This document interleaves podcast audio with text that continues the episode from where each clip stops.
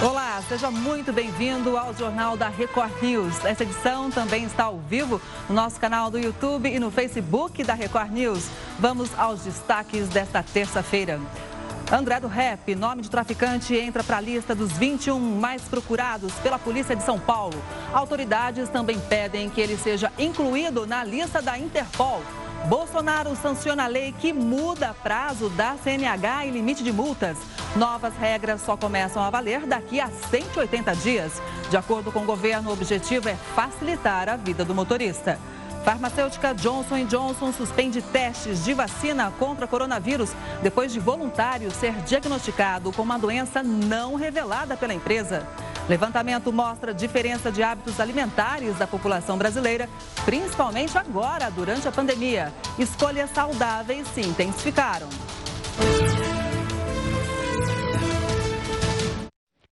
A Caixa Econômica retomou hoje o pagamento do auxílio emergencial interrompido pelo feriado.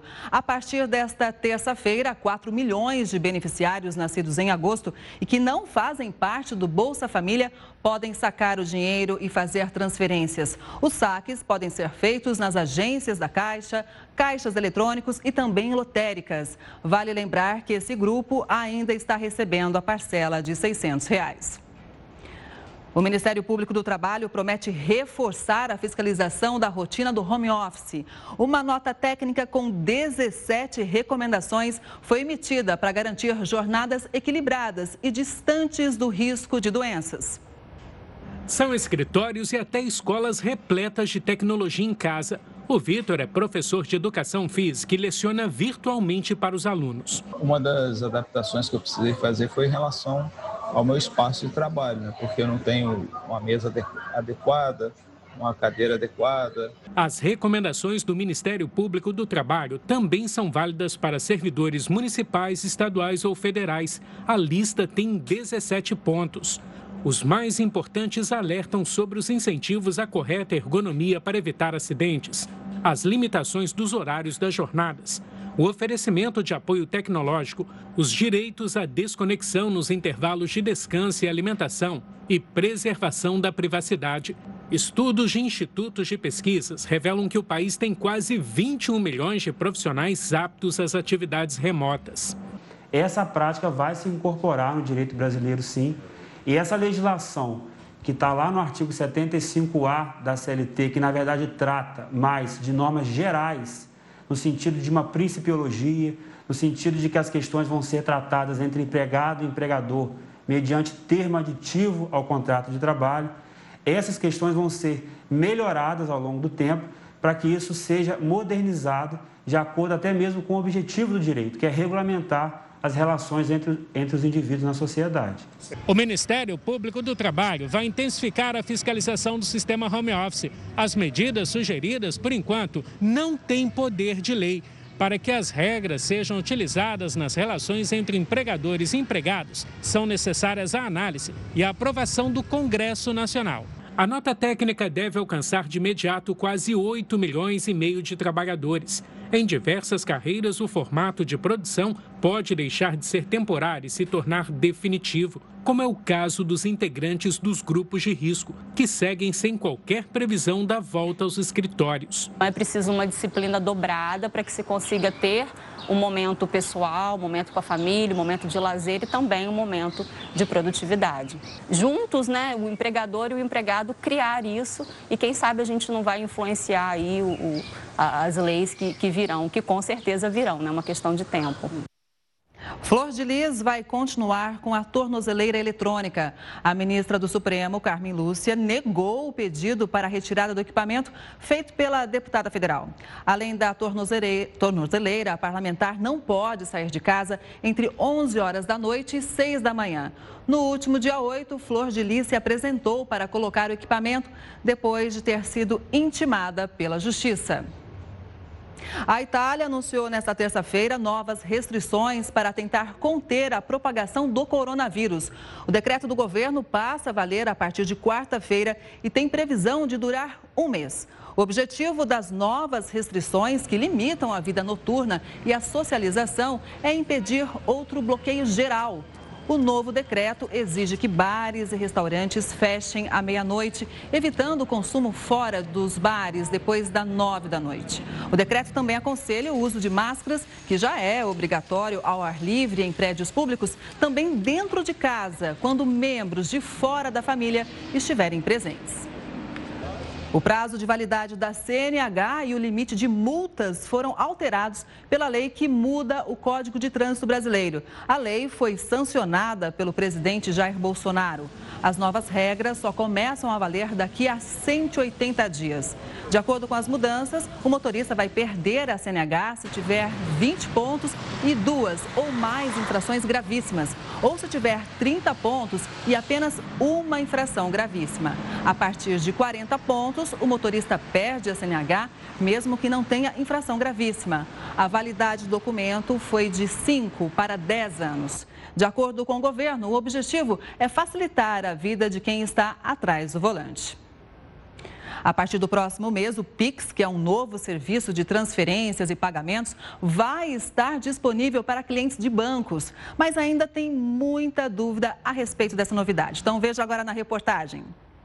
Os custos baixos e a praticidade do novo sistema fizeram o interesse pelo Pix ser maior do que esperado. No primeiro dia de registros, 3,5 milhões de chaves Pix foram cadastradas. O novo sistema de pagamentos instantâneo do Banco Central só vai começar a funcionar no dia 16 de novembro.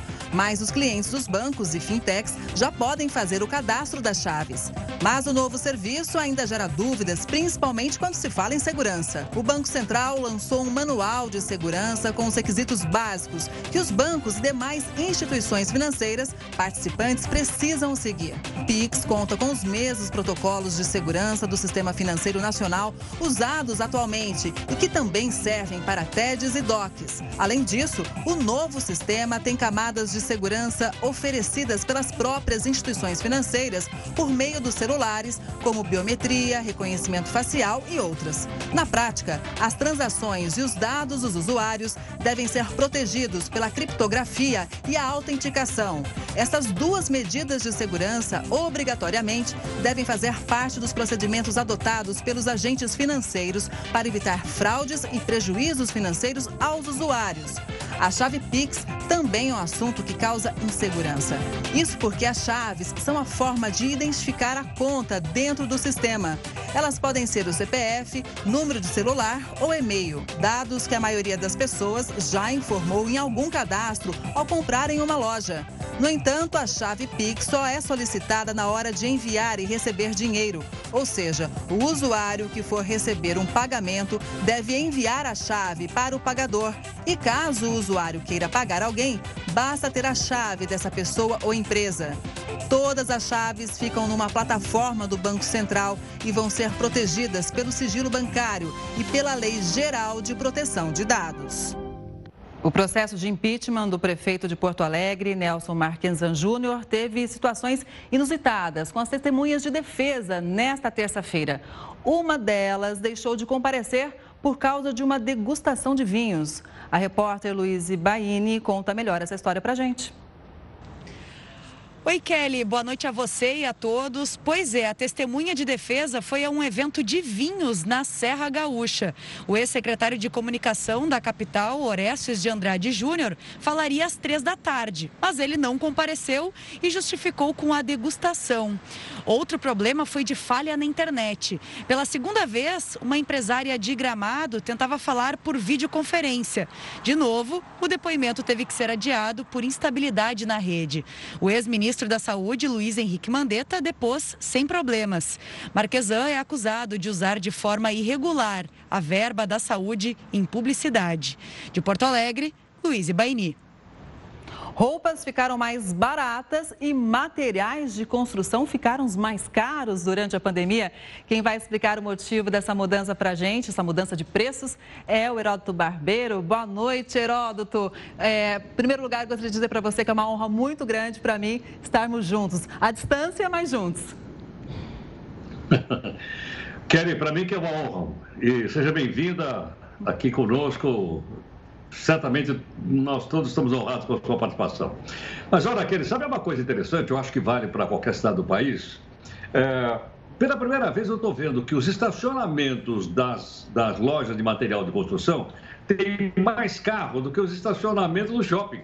Não, não é possível, pô. Não, não. O que, que o pessoal está fazendo aí nas lojas de material de construção? Então aí foi dar uma olhadinha para ver que ah, isso é mais uma circunstância da pandemia pela qual a gente está vivendo. Então vai aqui mais uma prestação de serviço. Gostaria de chamar a sua atenção, né, você de uma forma geral, que está em casa e, bom, eu vou aproveitar para fazer algumas mudanças em casa. Vou fazer uma reforminha aqui, vou comprar um saco de cimento ali, vou fazer um puxadinho, é, que tal se a gente levantasse uma parede, enfim. Queria lembrar o seguinte, para ter uma ideia, nós tivemos agora, no mês de setembro, uh, um aumento de preço do produto do material de construção. Então, você precisa, antes de fazer compra, ir em mais de uma loja, olhar direitinho aí na internet antes de fazer a compra. Pra ter uma ideia, é, ter uma ideia, o tijolo o tijolo aumentou 4,6% em setembro. No mesmo mês, a roupa caiu 5,3%. Olha que interessante. Claro que você sabe que é a chamada lei da oferta da procura. Muita gente fazendo reforma em casa, o tijolo subiu. Outras pessoas dizendo, não, peraí, eu não vou comprar roupa agora. Deixou na loja, o preço então caiu. Então, por aí a gente tira duas lições dessa pequena mudança econômica. Qual é? está é, tá mais barato comprar roupa agora e se eu for fazer uma reforma na minha casa, eu vou fazer uma, uma questão assim bastante uh, de preço. Outra coisa, onde é que o pessoal está arrumando grana para poder fazer esse, essa mudança em casa? O pessoal deixou de ir no cinema, deixou de fazer viagem, deixou de comprar passagem aérea, deixou de fazer turismo e até economizou em combustível. Então sobrou essa grana, bom, vou fazer uma reforma aqui na minha casa e isso vai mais tempo. E outra coisa interessante também, viu, Kelly? Muita gente, por causa dessa pandemia, não é meu caso, porque eu saio todo dia, o pessoal está mais em casa. Olha, ficando mais em casa, você fica olhando o seguinte: será que não era melhor eu baixar o teto aqui da, da, da, da, da minha casa? Ou será que não era melhor eu fazer uma construção? A epidemia, portanto, é responsável por todas essas mudanças, inclusive essa agora que eu chamo a atenção para tomar cuidado com o preço do material de construção. Então, Kelly, se você for fazer alguma reforma em casa, faz aí uma pesquisa de preço. Com certeza. E olha, Heródoto, no interior de São Paulo, inclusive, tem material faltando. A procura foi tão grande, as pessoas viram, viram ali reformas que precisavam ser feitas, que tem material faltando por aqui, viu? Até mais, a gente se fala já já. Bom, a pandemia tem trazido reflexão, inclusive, em relação à desigualdade social no país. E por meio dessas análises, uma pesquisa mostrou a diferença entre os hábitos alimentares da população brasileira. Olha só. Um levantamento realizado pelo Núcleo de Pesquisas Epidemiológicas em Nutrição e Saúde da Universidade de São Paulo revelou como as mudanças ocorridas nos últimos meses por causa do coronavírus reforçam os hábitos alimentares de cada classe social. Apesar da pesquisa ainda estar em andamento, já foi identificado que entre as classes A e B houve um aumento no consumo de frutas e verduras. Os hábitos alimentares saudáveis se intensificaram durante a quarentena e o consumo foi de 40% para 44%. Já os mais carentes apresentaram uma tendência maior a ingestão de alimentos processados e sem nutrientes. A população de baixa renda teve a qualidade da dieta agravada. No Nordeste, por exemplo, o consumo de alimentos industrializados aumentou de quase 9% para 11%. Os dados foram coletados por meio do envio de questionários online a participantes de todo o Brasil. A pesquisa não diferenciou a idade dos participantes. Mas outro estudo revelou que na pandemia, os lanches rápidos e nada saudáveis foram os alimentos mais consumidos, principalmente por adolescentes. Após a chegada do coronavírus no país, o consumo de fast food aumentou 54%. A maioria dos jovens entrevistados disse ingerir refrigerantes toda semana. A falta de tempo e o acúmulo de várias tarefas para serem feitas dentro de casa fez com que as escolhas fossem por alimentos mais rápidos e práticos de serem preparados. A ansiedade também foi um dos fatores que fizeram essas pessoas optarem por essas comidas. A Holanda registrou a primeira morte do mundo de um paciente que se infectou com o coronavírus pela segunda vez. A vítima foi uma mulher de 89 anos que tinha câncer. Até o momento, quatro pessoas em todo o planeta confirmaram a infecção pelo coronavírus. O caso mais recente foi revelado ontem nos Estados Unidos. Trata-se de um homem de 25 anos que teve mais complicações da segunda vez em que pegou a Covid-19. Ele foi internado, mas já se recuperou. A farmacêutica Johnson Johnson precisou paralisar os testes da vacina contra o coronavírus. Um dos voluntários foi diagnosticado com uma doença não revelada pela empresa. A Anvisa, responsável por autorizar os testes no Brasil, disse que 7 mil pessoas participavam do estudo. No mês passado, o teste da vacina desenvolvida pela Universidade de Oxford, na Inglaterra, também precisou ser suspenso por seis dias depois de reações adversas de um paciente. A Interpol incluiu o nome de André do Rep na lista de procurados. O traficante é apontado como a ligação entre a maior facção criminosa brasileira e a máfia italiana. O delegado que havia prendido o traficante no ano passado disse que ele pode ter fugido do país por uma pista de avião clandestina e com documentos falsos. Na lista dos mais procurados pela Polícia Civil de São Paulo, André do Rep aparece em primeiro. Ele já é considerado foragido pela Justiça. O traficante teria viajado três horas de carro de Presidente Venceslau, no interior de São Paulo, onde estava preso, até Maringá, no Paraná. De lá, embarcou supostamente num avião particular para o Paraguai ou para a Bolívia. E por falar no traficante, o Supremo Tribunal Federal deve analisar amanhã o caso do habeas corpus de André do Rep. Os ministros, os ministros devem definir uma regra para evitar a libertação de criminosos em situação parecida. Para falar sobre este caso, eu converso agora ao vivo com Erival Oliveira, advogado especialista em direito constitucional e também assessor jurídico do Ministério Público Federal. Muito obrigada pela participação, uma boa noite para você. E a primeira pergunta é, é um caso que chama chama muita atenção, né? O que, que pode acontecer? Boa noite, Kelly. Boa noite telespectadores. É um privilégio, uma estar aqui. O que pode acontecer agora é a polícia toda, interna e externa, tentar capturar um indivíduo que já tinha ficado seis anos foragido. Numa decisão assodada, foi posto em liberdade um criminoso que já tinha condenação em segunda instância há mais de 20 anos. É muito um triste, né? Muito triste. É um caso que, inclusive, tem sido acompanhado de perto pela população, né? Um habeas corpus traria, com certeza, um impacto negativo, né, uh, da população, né? A repercussão, a repercussão seria muito ruim. É um tapa na cara do povo que acorda cedo, pega ônibus com mesmo com, essas, com essa pandemia e se mantém é, rigidamente seguindo a lei.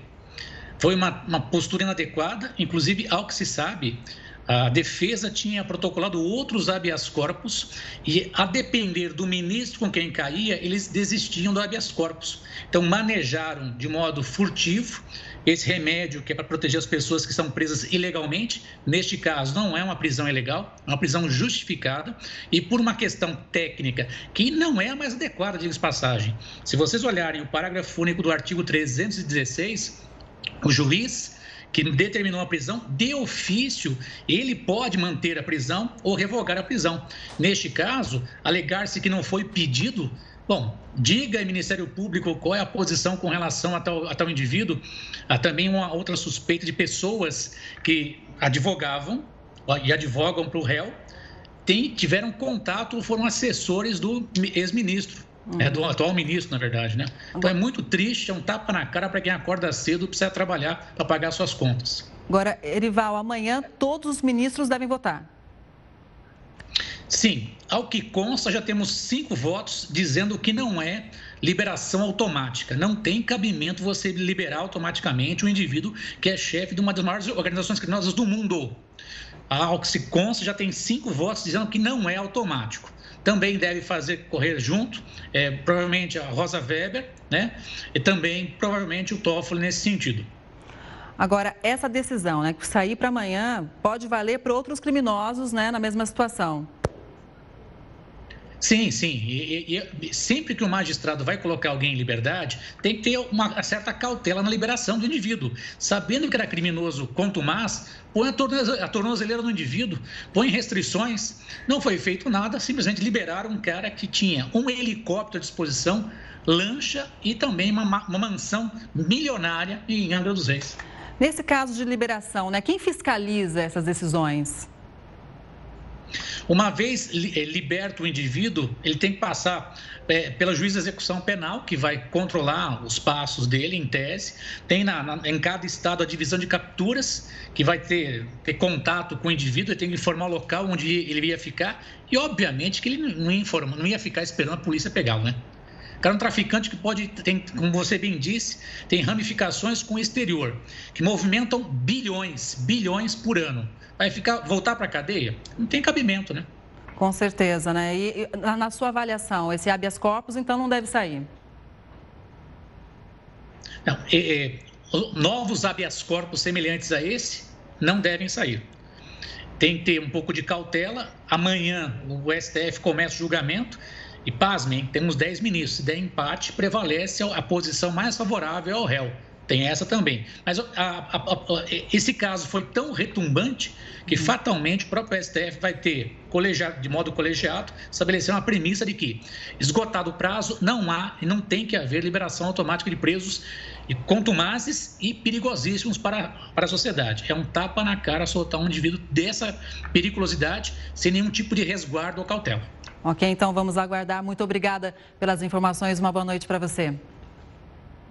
Bom, o Tribunal Superior Eleitoral suspendeu a decisão que tornava o prefeito do Rio, Marcelo Crivella, inelegível até 2026. A repórter Fernanda Sanches tem as informações para a gente. Boa noite, Fernanda. Boa noite. Com essa decisão provisória do ministro Mauro Campbell Marques, o prefeito Marcelo Crivella terá o registro de candidatura deferido e poderá concorrer à reeleição. No final de setembro, o TRE do Rio havia deixado o prefeito inelegível por causa de um evento de campanha do filho dele em 2018, em que funcionários da empresa de limpeza urbana da cidade teriam participado. O ministro do TSE entendeu que os indícios de participação de Crivella naquele ato político são frágeis Marcelo Crivella comemorou a decisão e disse que foi feita justiça. Kelly. Obrigada. O ministro do Supremo Tribunal Federal, Dias Toffoli, está com Covid-19.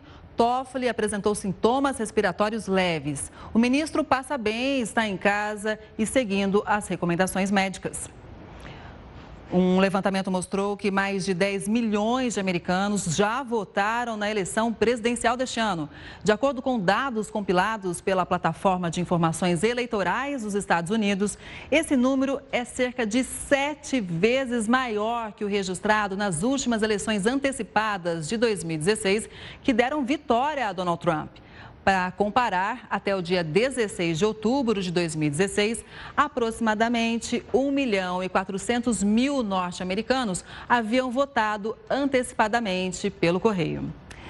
Em todas as eleições aparecem rostos já conhecidos, mas que nunca foram eleitos. O Heródoto Barbeiro vai contar para a gente quais são esses políticos que tentam, tentam, tentam, mas não conseguem vencer as eleições. Heródoto.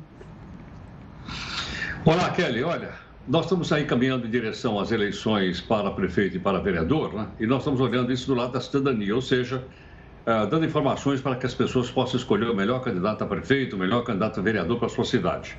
E há alguns dados interessantes para que o eleitor possa verificar bem, olhar um pouco o passado né, da, da, das pessoas que estão pedindo o seu voto. Eu tenho aqui umas informações interessantes, dando conta do seguinte: uh, nós temos no nosso país eleição a cada dois anos. Dois anos a gente tem eleição para prefeito e vereador, como agora, Sim. daqui dois anos vai ter para deputado estadual, federal, senador, governador e presidente. Uhum. E assim vai de dois em dois. O que chama bastante atenção é o seguinte: pelo menos 29 candidatos, segundo o Tribunal Superior Eleitoral, eles têm aparecido em todas as eleições do ano de 2000 para cá. Participaram de 11 eleições, todos eles, 29, participaram de 11 eleições. Portanto, a gente percebe o seguinte: durante 22 anos esse pessoal é candidato. Então, espera um pouquinho. Muitas vezes o cidadão é, é, já é deputado, por que, que ele quer ser prefeito? Porque muitas vezes nem ele quer se eleger. É mais uma forma de fazer campanha eleitoral para quando chegar daqui dois anos, as pessoas não esquecerem dele. Então, o pessoal usa a campanha eleitoral não exatamente para se eleger, lembrar daqui dois anos e vai por aí afora. Segundo o tribunal, é, nessas 11 eleições, pelo menos é, dos 29 encontrados, 17 foram eleitos uma vez, pelo menos uma vez.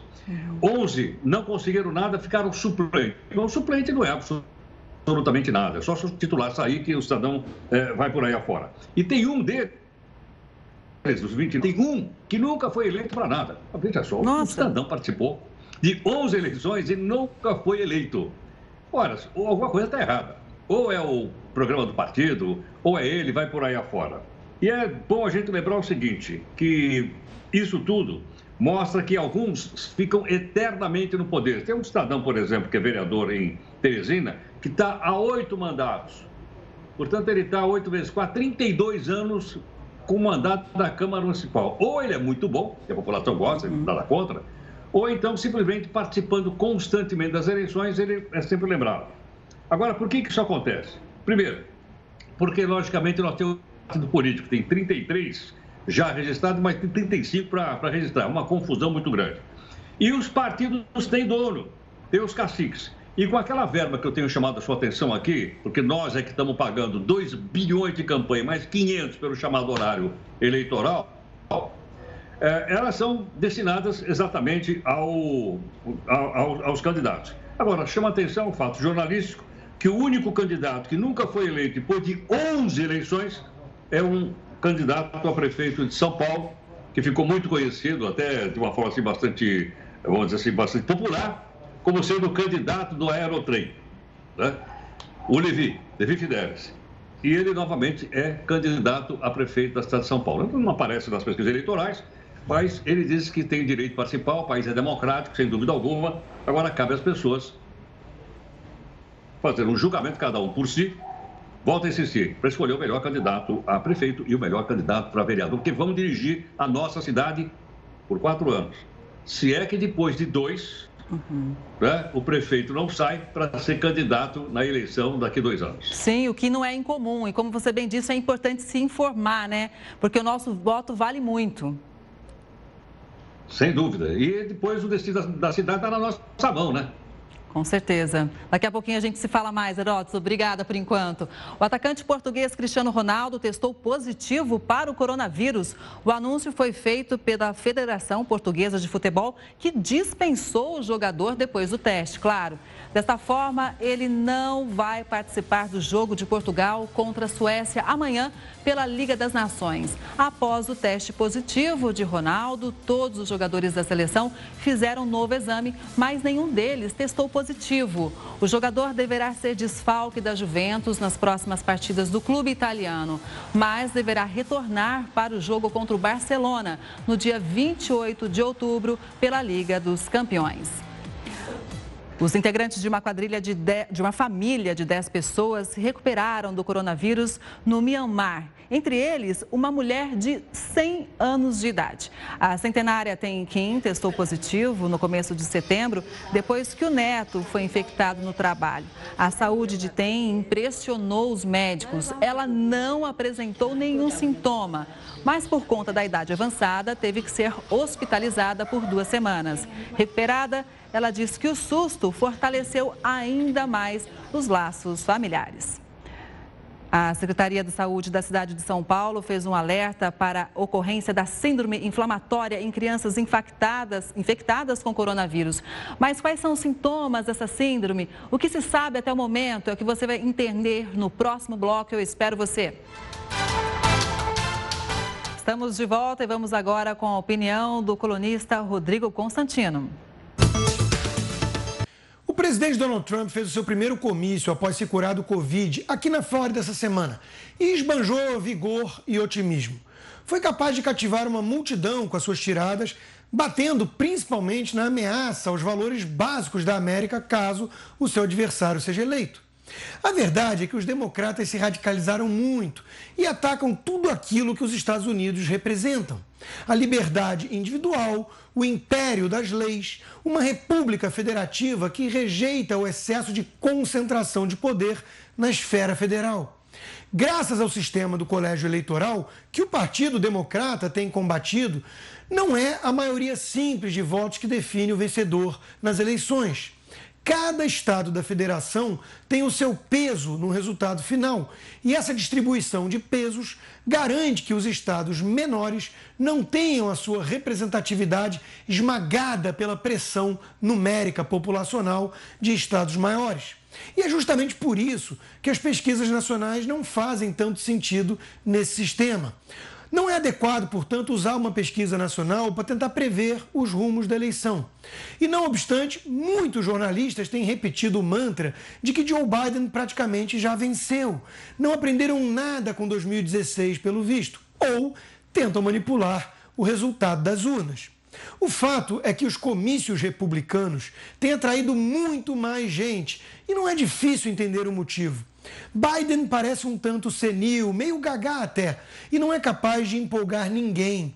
Outro dia cometeu uma nova gafe, dizendo que está concorrendo a uma vaga no Senado. Deve ser pela força do hábito, já que ele é senador aí pelo menos há uns 180 anos. É cedo para cravar quem vai levar a eleição em novembro. Há risco de fraude também. E os democratas vêm fazendo uma forte campanha pelo voto por correio, o que aumenta o risco. A disputa é acirrada e dela depende o futuro da nação. Quem valoriza as liberdades individuais precisa estar atento. Se os democratas vencerem, o perigo não é nada desprezível. Mas eu ainda aposto numa reeleição de Trump. Veremos. Veremos. A Secretaria da Saúde da cidade de São Paulo fez um alerta nesta segunda-feira para a ocorrência da síndrome inflamatória multissistêmica pediátrica em crianças infectadas com o coronavírus. Mas quais são os sintomas dessa síndrome, hein? O que se sabe até o momento? A infectopediatra Michele Rodrigues vai tirar todas as dúvidas sobre esse assunto para a gente. Boa noite, muito obrigada pela participação, Michele. Tenho certeza que agora tem muito pai e mãe que ficou bem preocupado preocupado. Que síndrome é essa? É verdade. Boa noite, boa noite para todos. Então, primeiro é importante a gente falar que a grande maioria das crianças que são infectadas pelo coronavírus apresenta ou não apresenta sintoma nenhum, são assintomáticas que a gente chama, ou apresentam sintomas leves. Uma minoria pode apresentar sim essa condição, né, que a gente identificou aí que é a síndrome inflamatória multissistêmica da criança e do adolescente, que é uma exacerbação de inflamação que acontece no organismo da criança. É, na verdade, a criança tem a infecção pela Covid-19 e depois de um tempo, que pode ser semanas, né, em torno de quatro semanas, seis semanas depois, a criança manifesta é, alguns sintomas e aí a gente precisa somar vários critérios para então fazer um diagnóstico verdadeiro da síndrome inflamatória multissistêmica. É, essa síndrome é uma síndrome que implica numa criança que tem febre, né, e é uma febre persistente. É comum as crianças terem febre, terem infecções virais ou várias, né, variadas e causar febre, mas ela é diferente porque é uma febre que fica persistente, geralmente por mais de três dias, e a criança não vai melhorando. Então, ela realmente pode ter várias manifestações clínicas, né, vários sintomas, desde dor na barriga muito intensa, sintomas respiratórios, pode ter mal-estar, é, perda de apetite, que vai piorando progressivamente, né? não vai melhorando com o passar dos dias, como acontece na maioria das infecções virais que as crianças têm. E isso depois de um certo tempo né, do contágio. Então, por isso, os pais têm que estar bem atentos, né? Exato, porque não é no momento da infecção pela Covid-19. Então, às vezes, a criança teve uma infecção leve que passou até desapercebida ou até assintomática, e um tempo depois ela manifesta esses sintomas. Então é bem importante a gente ter né, essa é, identificação se a criança teve contato por acaso com alguém que teve, algum adulto que teve a Covid-19. Essa informação é muito valiosa para a gente. E para a gente fechar o diagnóstico, tem tanto é, algumas manifestações clínicas que são importantes, também manifestações de exames, né, que são realizados e também o exame para Covid-19, que é ou pelo PCR ou pela sorologia, que como é uma doença que acontece mais tardiamente, é, às vezes a gente consegue identificar pela sorologia para Covid-19. E essa síndrome pode trazer consequências graves? Essa síndrome é uma doença que pode sim ter a sua gravidade, mas que tem tratamento e a grande maioria das crianças fica bem. Então, a gravidade dela é um pouco variada, mas muitas crianças precisam sim ser hospitalizadas mas a grande maioria fica bem. Então, assim, para conforto né, dos pais que estão muito preocupados, a grande maioria das crianças não vai apresentar essa doença e as que tiverem, a grande maioria vai ter uma evolução favorável. Pelo menos uma boa notícia. Muito obrigada pelas informações. Uma boa noite. Ultimamente, as crianças têm acesso a aparelhos eletrônicos cada vez mais cedo, mas até que ponto isso é saudável, hein? No próximo bloco, você vai ver algumas recomendações da Organização Mundial da Saúde. Ultimamente, as crianças têm acesso a aparelhos eletrônicos cada vez mais cedo, mas até que ponto isso é saudável? Veja agora na reportagem quais são as recomendações da Organização Mundial da Saúde. Durante esse período de pandemia, a tecnologia apresentou uma contribuição enorme para todos, facilitando o trabalho remoto para os adultos e o acesso de jovens e crianças aos conteúdos escolares. Mas apesar de trazer praticidade para o dia a dia, o uso excessivo das telas para o entretenimento pode causar sérios problemas, principalmente para os pequenos. As telas em excesso levam à inatividade física, podendo aumentar a obesidade infantil e prejudicar o desenvolvimento cognitivo, além de poder causar miopia grave e precoce. A primeira recomendação da Organização Mundial da Saúde é que crianças de até dois anos não sejam expostas a telas nem de maneira passiva, ou seja, mesmo que não haja interação por parte delas. Já crianças com idades entre 2 e 5 anos podem até olhar para os aparelhos eletrônicos, desde que seja por até uma hora por dia. A sugestão da OMS é que os cuidadores usem o tempo livre lendo ou contando histórias para as crianças. O livro, além de ajudar no desenvolvimento das habilidades cognitivas, estimulando o raciocínio, também fortalece o vínculo entre pais e filhos. A Sociedade Brasileira de Pediatria também lançou um guia de restrições que complementam essas dicas da OMS. Segundo a sociedade, crianças com idades entre 6 e 10 anos podem ficar em frente às telas por no máximo duas horas por dia, sempre com a supervisão de pais e responsáveis para saber o conteúdo que elas estão consumindo.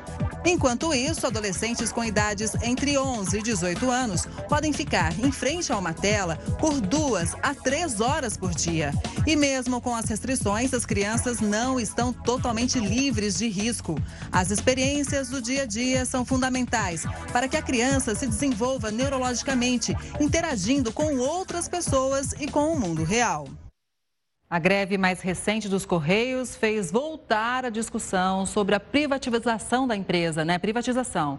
Quem tem mais detalhes sobre a situação da estatal é o Heródoto Barbeiro. Afinal de contas, muita gente recebeu encomenda atrasada, né, Heródoto? Exatamente. Kelly, se ela é uma estatal, ela significa que ela é nossa. Uhum. Porque a estatal é do governo, nós é que somos o governo, então essa empresa é de nossa propriedade, nós brasileiros de uma maneira geral. Então, acho que cada um de nós, independente de ser favorável, ser contrária à desestatização do Correio, tem o direito de decidir, né? tem o direito de optar pela manutenção da, da estatal ou pela sua privatização. Eu acho que isso depende de cada um de nós. Então, não vou entrar aqui no mérito que está certo ou tá errado, apenas vou dar algumas informações interessantes para que você possa julgar por você mesmo. Por exemplo, o Correio é monopólio. Você diz, como assim monopólio? Só pode ter um correio no Brasil. Mas eu estou me referindo à entrega de carta. Porque correio é entrega de carta, não é entrega de pacote, não é entrega uhum. de, de produtos em casa. Então veja que interessante. A parte do correio relativa à carta, ela é monopólio. A, a parte relativa a pacotes e as outras entregas, ela não é monopólio. Então, consequentemente, você tem não só o correio, mas tem uma série de outras empresas também disputando o mercado. Com isso, o que acontece? O preço da entrega no pacote, ele tem concorrência, o preço da carta não tem porque tem monopólio. Então, muitas vezes você entra lá para comprar alguma coisa na internet e às vezes o produto custa 10, a hora que você vai ver para entregar, fica mais caro para entregar do que, do que o produto, que é uma pegadinha, logicamente. Agora, o que fazer então? Bom, diante disso, se a parte de entrega de pacotes já está privatizada, o que tem que privatizar ou não, depende aí da sua opinião pessoal, é a parte só de entrega de carta que a gente sabe que entrega de carta é uma coisa que vem em declínio, porque todo mundo usa agora a rede social. Aí eu tive dando uma olhadinha lá, que é o seguinte: essa parte do correio que é entrega de carta, ela tem um déficit de 2 bilhões e 400 milhões de, de, de, de reais. 2 bi e 400. O correio está quebrado. Ele precisa de 2 bi e 400 para poder continuar vivendo, se continuar estatal. Outra coisa importante também é o seguinte, é que é, com essa mudança, com essa possível mudança, se é que isso realmente vai acontecer, nós vamos ter então uma modificação também, é, uma concorrência também na entrega de carta. Se é que entrega de carta vai existir por aí no futuro. Mas eu acho que essas questões são importantes, mesmo porque, logicamente, o sindicato do Correio ele é contra a, a privatização e a favor estão alguns consultores que dizem que isso vai aumentar a concorrência, que o preço vai cair e que vai haver uma agilidade maior. Todo caso, acho que de posse dessas informações, cada um de nós brasileiros, que somos dono de um pedacinho, temos agora então o direito de dizer, bom, eu sou a favor ou sou contra. Vai depender, portanto, Kelly, de cada um de nós ter a sua própria opinião a respeito, como sempre. Tá certo. Muito obrigada pelas informações. A gente se vê amanhã. Até mais, Kelly. Até mais. Uma paixão uniu um grupo de amigos. Eles se especializaram em restaurar bicicletas antigas com peças originais. Agora, eles participam até de exposições. É o que você vai ver depois do intervalo. A Suprema Corte dos Estados Unidos encerrou nesta terça-feira uma ação civil que acusou o presidente Donald Trump de violar cláusulas anticorrupção da Constituição em acordos comerciais. Os juízes se recusaram a ouvir uma apelação de 215 congressistas democratas. Eles disseram que os parlamentares precisam da sustentação legal necessária para apresentar o caso. Amigos apaixonados por bicicletas antigas se uniram e se especializaram em restaurar as bikes com peças originais. Agora, eles participam até de exposições. Elas despertam paixões e não é só no esporte. Restauradores e colecionadores também se rendem às bicicletas. Luiz Márcio é um deles. A paixão da bike começou já desde criança, mas em 2015 que o apego foi só se aperfeiçoando mais com a restauração, aí eu comecei a, a garimpar uma bike, que foi uma dos anos 50. A primeira restauração que fez foi numa data muito importante. Deixou uma Gorique dos anos 50 novinha em folha para exibi-la no dia do seu casamento. E fez sucesso, viu?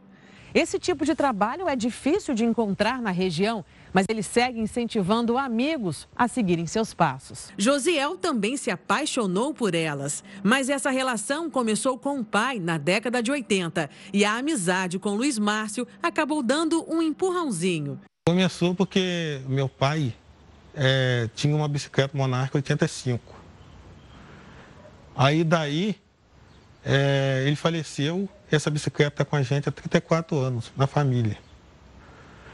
Aí Luiz Márcio me incentivou para a gente. Ele reformou a bicicleta para mim, restaurou. A queridinha da coleção é essa Monarch Tigrão de 1972. Toda original ainda está em fase de acabamento. O colecionador também exibe orgulhoso essa Monarch barra circular de 1986, que foi criada especialmente para a Copa do Mundo no México. A paixão por colecionar é tão grande que o grupo já promoveu três exposições com essas raridades. Em 2016 foi o primeiro encontro que eu fiz pós o casamento. Aí eu já estava com essa bicicleta dos anos 50 restaurada e tinha garimpado já mais cinco bikes, porém não estava restaurada. Foi aí que começou o, o, a, o como se diz, o grupo Caçadores de Relíquia.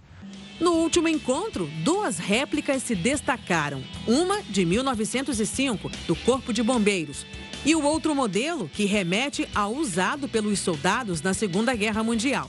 Até mesmo o brasão das empresas fabricantes das bicicletas ele coleciona. Os modelos variam entre os anos 50 e 80.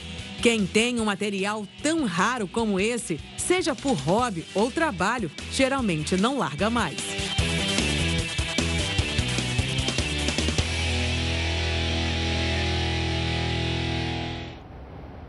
O Jornal da Record News fica por aqui. Boa noite. Fica agora com Hora News com Viviane Barbosa.